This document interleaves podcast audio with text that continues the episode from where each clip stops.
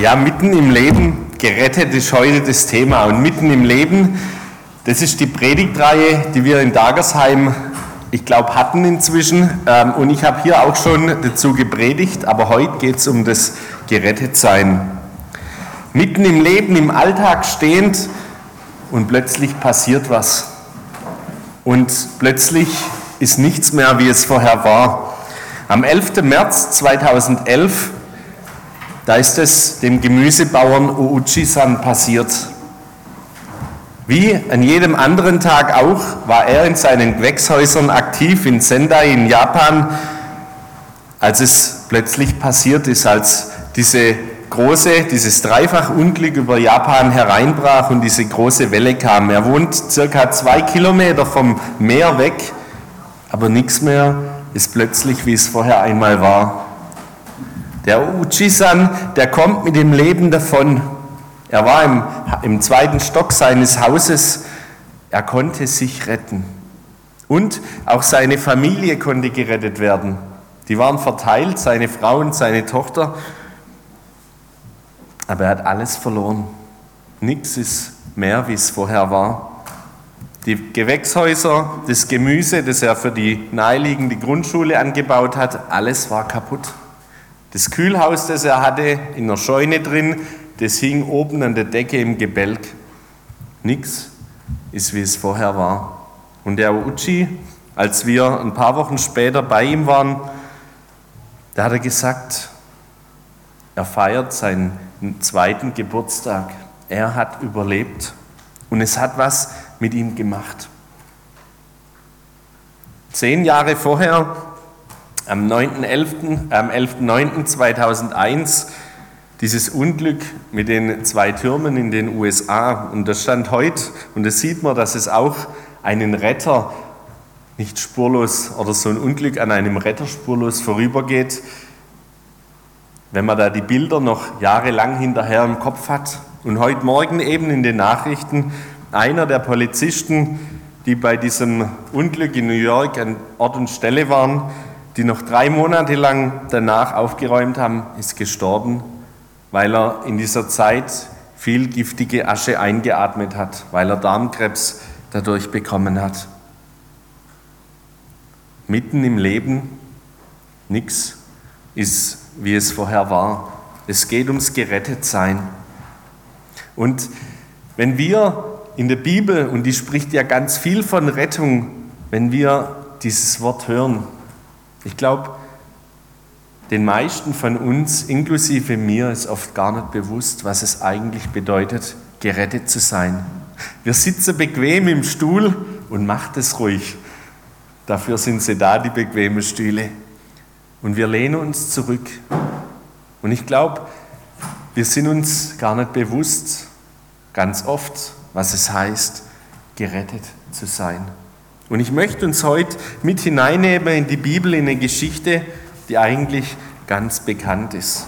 Eine Geschichte, bei der man sich zurücklehnen kann, die die meisten von euch bestimmt schon kennen und entspannt zuhören. Es geht um Lukas 19, um einen ganz normalen Alltag mitten im Leben von einem Mann, der plötzlich was erlebt.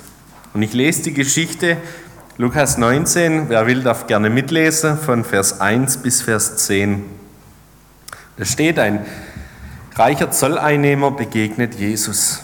Jesus, er kam nach Jericho und sein Weg führte ihn mitten durch die Stadt. Zachäus, der oberste Zolleinnehmer, ein reicher Mann, er wollte unbedingt sehen, wer dieser Jesus wäre. Aber es gelang ihm nicht, weil er klein war und die vielen Leute, ihm die Sicht versperrten. Da lief er voraus und kletterte auf einen Maulbeerfeigenbaum. Jesus musste dort vorbeikommen und Zachäus hoffte, ihn dann sehen zu können. Als Jesus an dem Baum vorüberkam, schaute er hinauf und rief, Zachäus, komm schnell herunter. Ich muss heute in deinem Hause zu Gast sein. So schnell er konnte, stieg Zachäus vom Baum herab und er nahm Jesus voller Freude bei sich auf. Die Leute waren alle empört, als sie das sahen. Wie kann er sich nur von solch einem Sünder einladen lassen, sagten sie.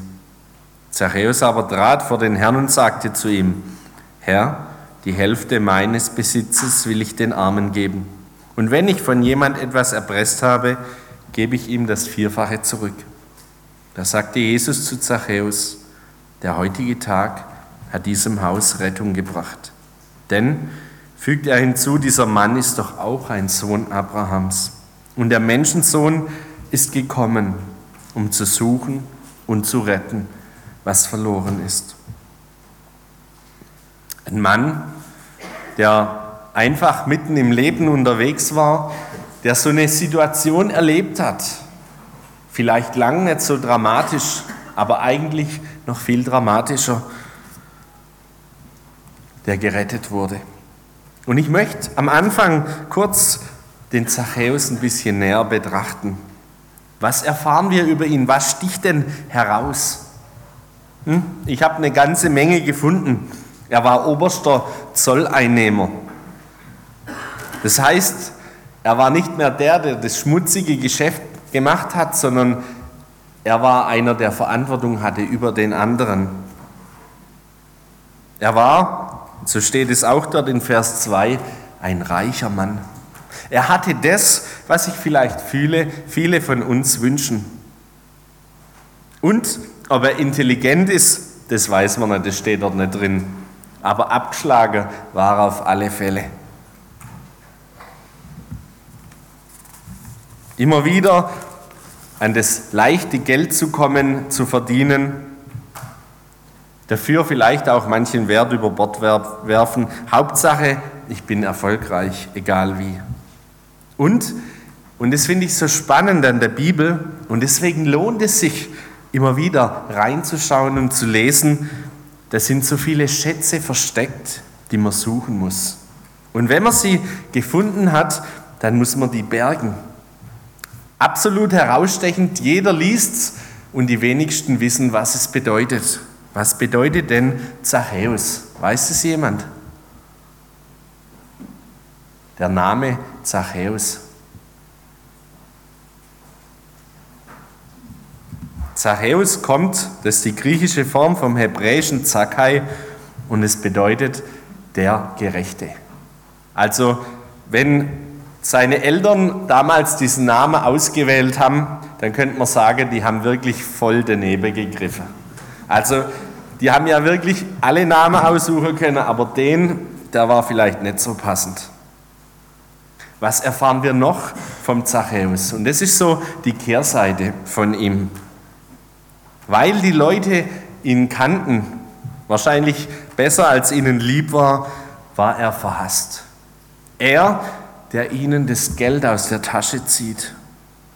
Das heißt, sein Konto war ziemlich voll, aber die Beliebtheitsskala, da war er ziemlich unten. Und umso voller das Konto wurde, umso unbeliebter war der Zachäus. Vielleicht nach dem Motto, Mitleid bekommt man geschenkt, aber Neid muss man sich erarbeiten. Und was noch ein markantes Merkmal von ihm ist, die Leute haben im wahrsten Sinne auf ihn herabgeschaut. Trotz seiner hohen Position, die er inne hatte, steht er im Vers 3, er war klein von Gestalt. Relativ klein. Und die Leute, die haben auf ihn herabgeschaut. Sie haben ihn verachtet. Und was wir da noch erfahren, trotz all dieser Momente der Erfolge, die der Zachäus hat, wenn er wieder mal, wenn er auch unrechtmäßig jemanden abgezockt hat, da passiert was in dem Zachäus, in seinem Innern, in seinem Herzen. Da ist was, das größer und größer wird. Da ist was, das trotz all seinem Reichtum nicht gestillt werden kann. Gibt es das in deinem Leben auch? In all den Momenten deines Erfolgs, vielleicht deines Glücks in der Karriere, in der Liebe oder auch mit dem Geld, so ein Loch in deinem Innern, in deinem Herzen. Eine Sehnsucht nach etwas, die da ist und die nicht gestillt werden kann. egal was du auch tust. Ein unerfüllter Wunsch treibt ihn und treibt ihn. Trotz hoher Position und trotz all dem Geld, das er hat, es reicht nicht, um diese Sehnsucht zu stillen. Und diese, die Bibel, die benennt diese Sehnsucht beim Namen. Und es schätzt sich so am Wort Gottes. Er, Gott selbst, Jesus, er benennt die Dinge beim Namen. Denn Zachäus, so steht es da, wollte unbedingt sehen, wer dieser Jesus ist. Aber es gelang ihm nicht. Es gibt etwas, das man für kein Geld der Welt kaufen kann und man mit keiner Position in dieser Welt erreichen kann. Es steht in Prediger 3, Vers 11, für alles auf der Welt hat Gott schon vorher die rechte Zeit bestimmt.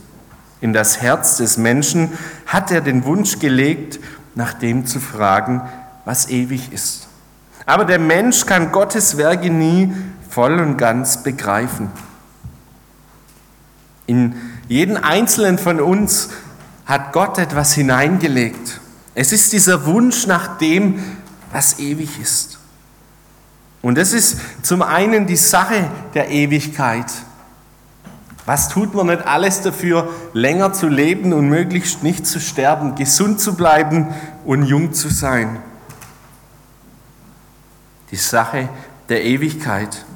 Aber es ist nicht nur die Sache, sondern es ist auch noch die Person, die dahinter steht, hinter diesem Ewigen, nämlich der lebendige und dreieinige Gott, von dem die Bibel sagt, dass er schon vor aller Zeit war und sein wird bis in alle Ewigkeit. Auch das steckt in unserem Herzen, die Sehnsucht nach dem Ewigen.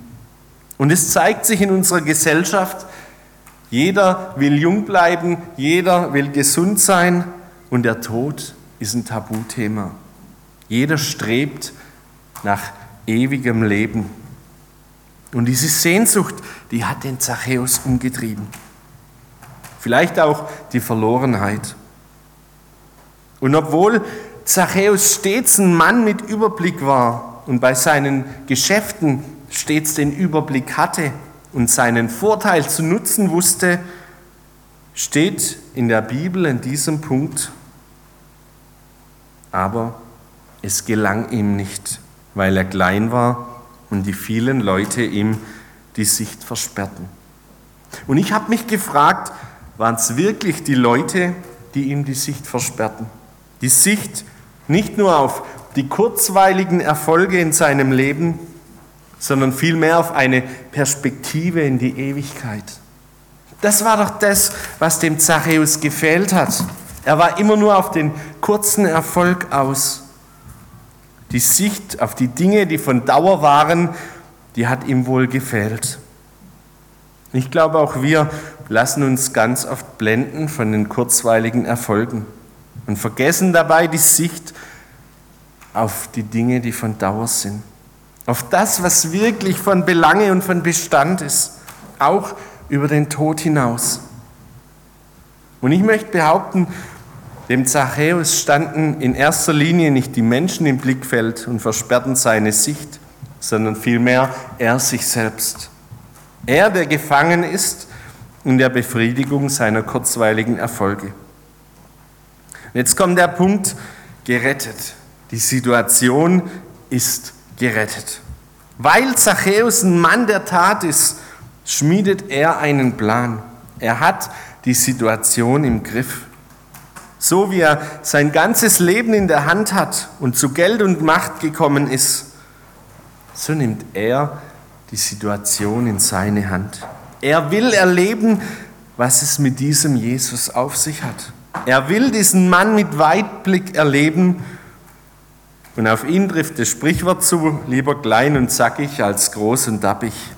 Und Zachäus, er denkt sich die Route, die Jesus durch Jericho nehmen muss, und sucht eine Möglichkeit, doch wenigstens einen Blick auf Jesus zu erhaschen, mitzuerleben, was um diesen Jesus herum passiert.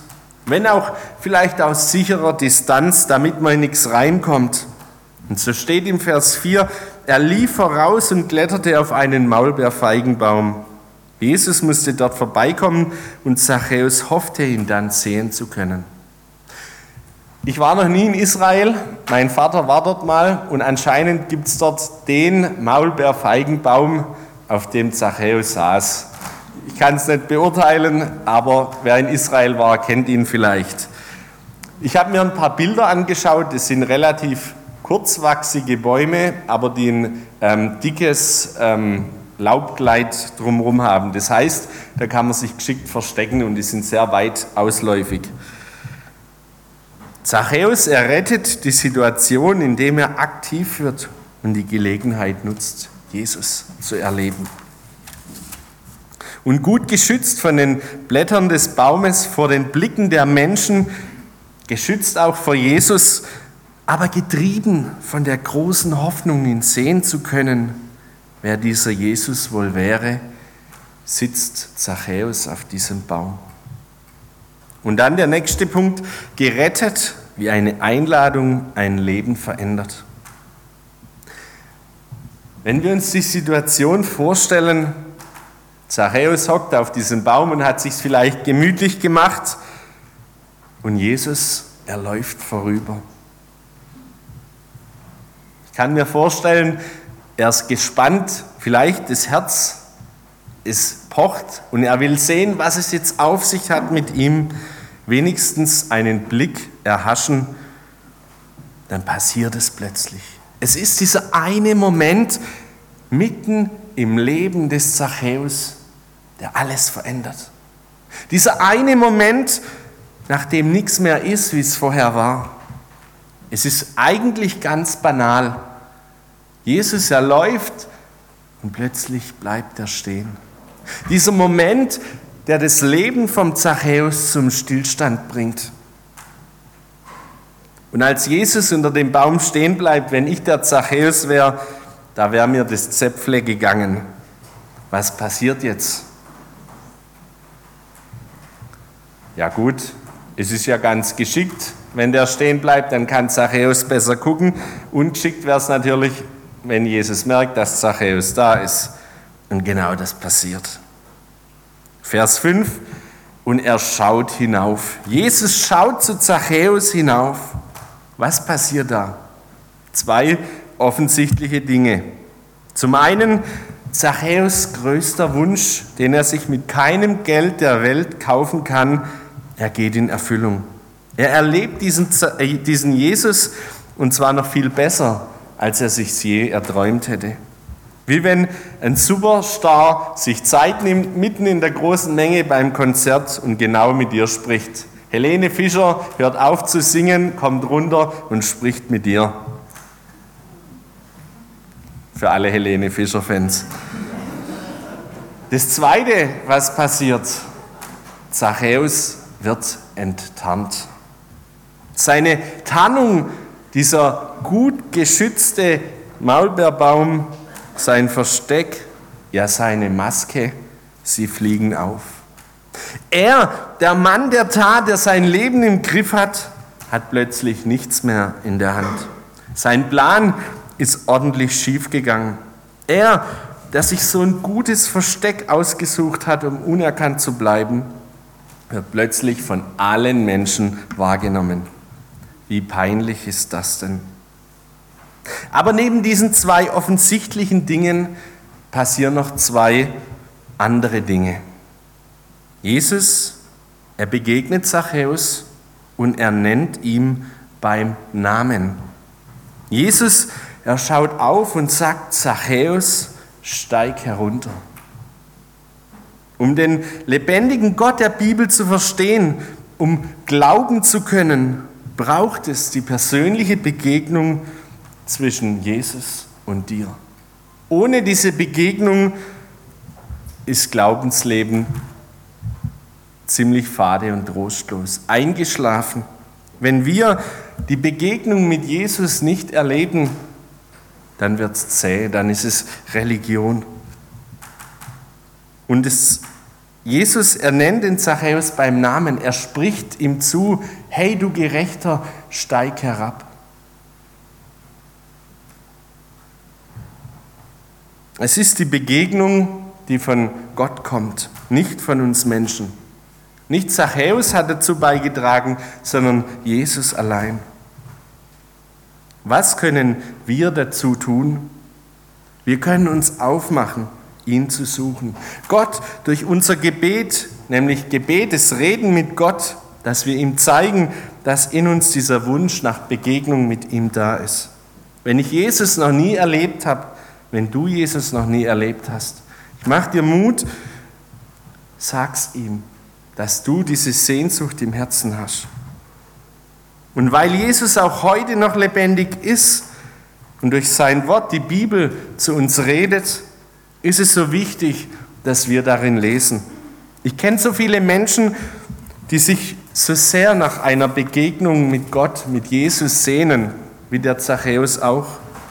Aber ich erlebe auch, dass die meisten überhaupt nicht bereit sind, die Bibel aufzuschlagen. Und dabei ist doch die Bibel Gottes Wort an uns Menschen. Und dann das Zweite, was macht Zachäus gegenüber, äh, was macht Jesus gegenüber dem Zachäus anders als alle anderen Menschen? Während alle Menschen auf ihn herabschauen, aufgrund seiner Größe und aufgrund seines Handelns, aufgrund seines Charakters, schaut Jesus auf zu ihm und er lädt sich bei ihm ein. Jesus, er macht es genau umgekehrt wie alle anderen. Er schaut auf und sucht Gemeinschaft. Jesus, er begegnet diesem Sünder, diesem fehlerhaften Menschen auf Augenhöhe. Es ist nur eine Einladung, aber es ist das Entscheidende, das Rettung bringt. Und das ist so genial an Jesus, denn er begibt sich in die von kurzlebigen Erfolgsmomenten geprägte Welt des Zachäus. Jesus begegnet dem Menschen in seiner kleinen, engstirnigen Welt. Wir müssen uns nicht verbiegen, um Jesus zu verstehen und zu erleben. Nein, er hat sich für uns verbogen.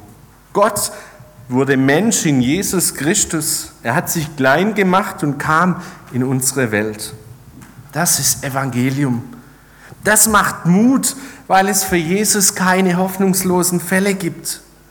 Und Jesus, er trifft mit seinen Worten genau den wunden Punkt im Leben des Zachäus. Das, was nie ein Mensch zu ihm sagen würde. Das steht in Vers 7, die Leute waren alle empört, als sie das sahen. Wie kann er sich nur von solch einem Sünder einladen lassen, sagten sie. Und Jesus sagt zu ihm, und es reicht. Zachäus, komm schnell herunter. Ich muss heute in deinem Haus zu Gast sein. Es ist dieser eine Satz, den Jesus spricht. Aber weil diese Worte genau den wunden Punkt des Zachäus treffen, ist es im Leben des Zachäus die größte Rettungsaktion aller Zeiten. Es ist das, was seine tiefe Sehnsucht, die da ist und die er nicht befriedigen kann, es ist das, was diese Sehnsucht stillt. Dieser eine Satz, mit dem Jesus voll ins Schwarze trifft. Woher ich das weiß? An der Reaktion von Zachäus. Ihn hat es nicht kalt gelassen, wie vielleicht bei all den anderen Menschen, die er abgezogen hat. Da steht in Vers 6, er nahm Jesus voller Freude bei sich auf. Jesus errettet ihn in die Ewigkeit. Er stillt diese Sehnsucht in Zachäus, die ihn angetrieben hatte, nach Jesus zu suchen. Egal wie fromm und wie christlich du bist oder auch nicht, ich bin zutiefst davon überzeugt, dass jeder von uns solch eine Begegnung mit Jesus braucht. Die wenigsten von uns sind solche Schlitzohren wie der Zachäus, vielleicht einer oder zwei. Und doch haben wir alle unsere wunden Punkte. Alle haben wir Dreck am Stecken. Wie es in Römer 3, 23 heißt, sie, die Menschen, sind allesamt Sünder und ermangeln des Ruhmes, den sie bei Gott haben sollten. Und deshalb brauchen wir Rettung von der Verlorenheit. Wir brauchen diese Begegnung mit Jesus. Erst dadurch können wir überhaupt verstehen, was es bedeutet, dass wir einen gnädigen Gott haben. Und erst dadurch kann in uns eine Hoffnung erwachen, die unseren Blick weglenkt von den kurzweiligen Glücks- oder auch Trauermomenten des Alltags hin zu dem Blick auf das ewig währende Glück, das wir in Jesus haben. Sogar dann, wenn alles im Leben schief läuft. Aber es gilt uns nicht nur persönlich, sondern es gilt auch euch als Gemeinde. Der Direktvergleich zwischen den Frommen, die Jesus schief anschauen, weil er bei einem Sünder einkehrt, und Jesus, der sich für nichts zu schade ist, der sucht und rettet, was verloren ist. Sogar einen Betrüger und Steuerhinterzieher.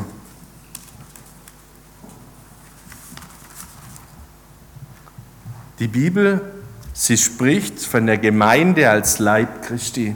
Das heißt, wir als Gemeinde widerspiegeln Jesus. Und ich sage das immer wieder in meinen Predigten, aber das ist mir so wichtig. Wer sind wir als Gemeinde? Wer seid ihr in Sindelfingen als Gemeinde? Seid ihr ein Museum, so ein Wachsfigurenkabinett, in dem sich die Frommen zur Schau stellen mit ihrer Frömmigkeit? In der es um Macht und um Recht geht? Oder seid ihr als Gemeinde, als SV in Sindelfingen ein Lazarett, ein Krankenhaus für die Armen, für die Gescheiterten, die Zerbrochenen, die, die in der Gesellschaft vielleicht auch durch eigenes Dazutun unten durch sind? Menschen, die viel Zeit und viel Aufmerksam brauchen. Menschen, die die vielleicht auch manchmal so richtig Nerven kosten. Bei Jesus spielt all das keine Rolle. Es ist eine Rettungsaktion und da geht es um Kopf und Kragen, nicht um Befindlichkeiten. Leben wir so als Gemeinde? In diesem Blick, Menschen zu retten vor dem ewigen Tod? Nicht, weil wir es könnten, aber weil wir den Weg kennen. Ich möchte euch herausfordern, Lasst uns als Gemeinde so leben, dass Menschen, die auf der Suche sind, hier eine Antwort finden, hier Hoffnung und Rettung finden. Als Lazarett für die Armen und Gescheiterten, die Zerbrochenen, die, die unten durch sind. Aber was braucht es als Gemeinde dazu?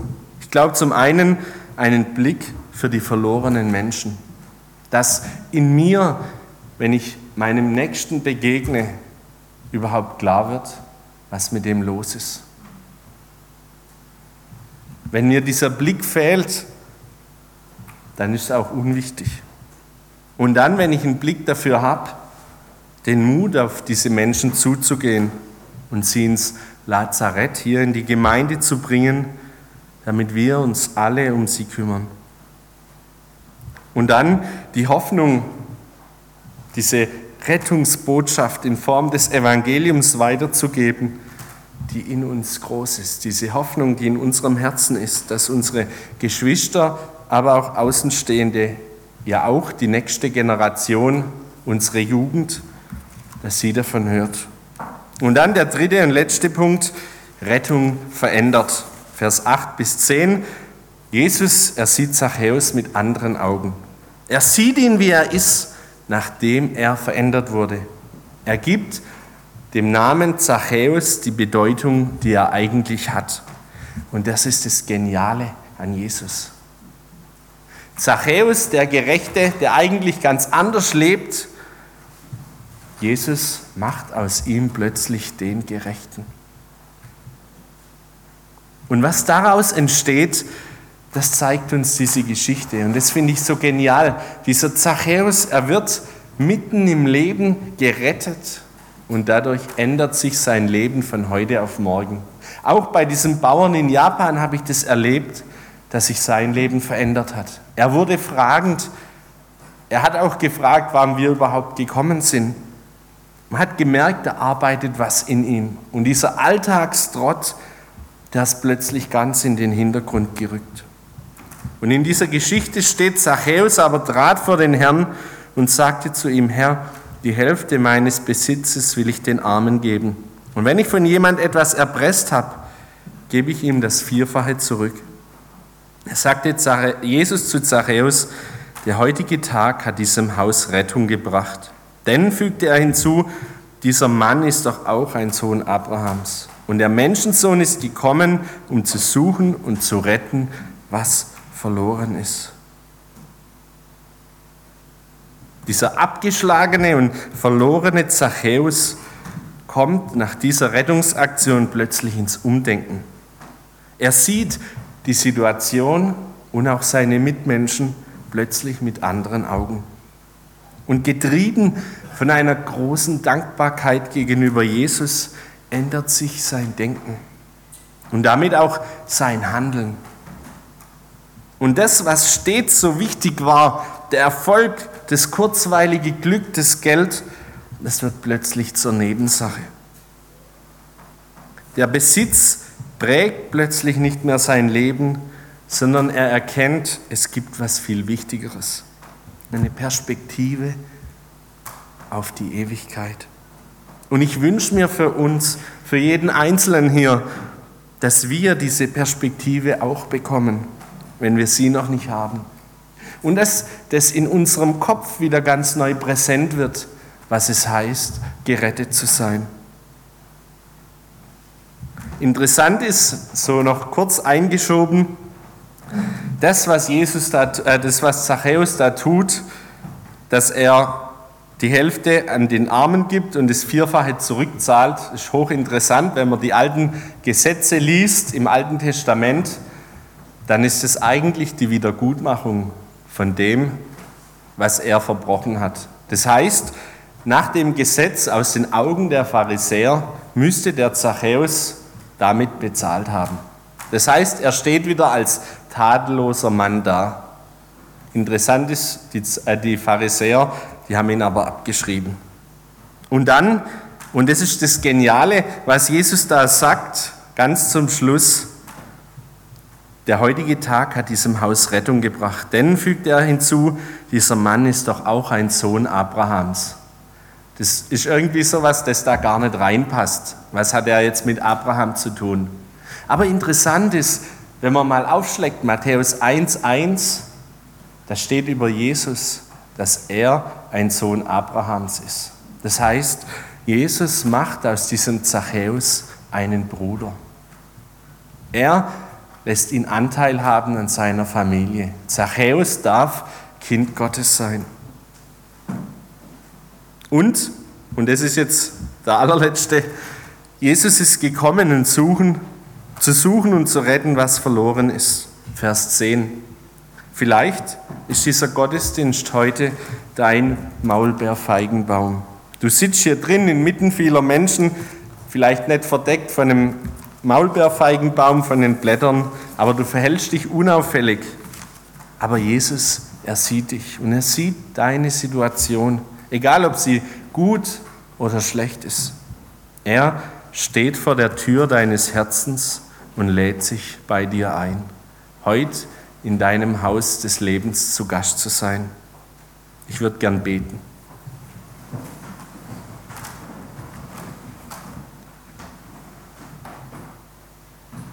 Vater im Himmel, was für ein Schatz ist es doch zu wissen, dass wir gerettet sind, dass du dir nicht zu schade warst und dass du alles dran gegeben hast, um uns zu retten.